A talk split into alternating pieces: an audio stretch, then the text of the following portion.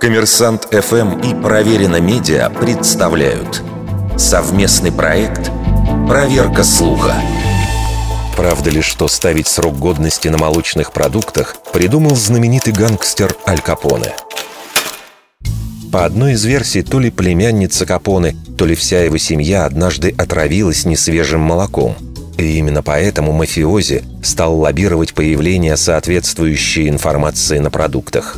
По другой, идея пришла в голову гангстеру потому, что якобы у него одного в Чикаго было оборудование для нанесения подобной маркировки, и все производители были бы вынуждены обращаться к нему. Действительно, мафия и правда хотела подмять под себя молочную отрасль Чикаго в 1930-е годы, когда стало понятно, что сухой закон скоро будет отменен, и зарабатывать на бутлегерстве уже не получится. Но согласно газете «Чикаго Трибьюн», которая писала о молочных войнах в то время, бандиты использовали более привычные им методы. Они приобрели молочный завод, после чего угрозами и насилием пытались выдавить конкурентов с рынка – Гангстеры пролоббировали через местных законодателей введение шкалы качества молока, запретив продажу продукции ниже класса А, наивысшего, которому соответствовал их собственный товар. Но что касается маркировки, с этим не все однозначно.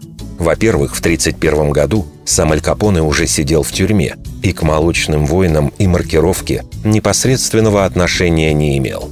Банду тогда возглавлял другой известный гангстер Фрэнк Нитти – и нет никаких оснований полагать, что действия нити были идеей Капоне. Во-вторых, исследователи обнаружили, что указание срока годности на молочных изделиях в Чикаго практиковалось как минимум с 1913 года, когда Аль Капоне был 14-летним подростком.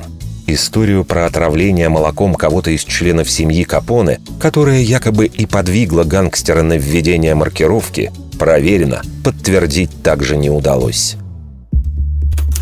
Вердикт. Скорее всего, неправда.